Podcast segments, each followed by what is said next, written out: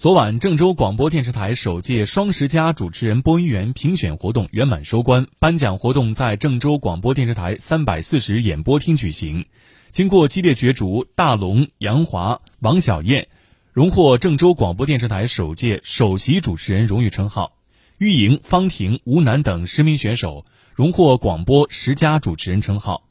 马一博、孙鹏程、温举金等十名选手荣获电视十佳主持人称号。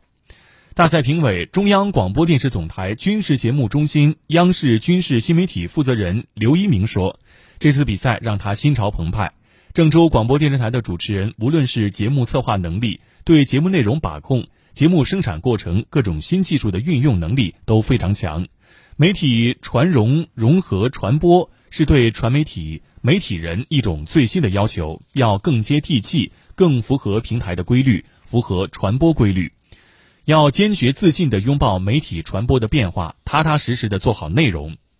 大赛评委、河南大学教授段小华认为，这种以赛代训的方式非常好。他表示，在融媒体环境下，无论是技术上的更迭，还是观念上的更新，都是以非常快的速度进行。主持人一定要把自己实时归零，不断学习，清醒认识自己的优势、短板，扬长避短，不断的完善和提升自己。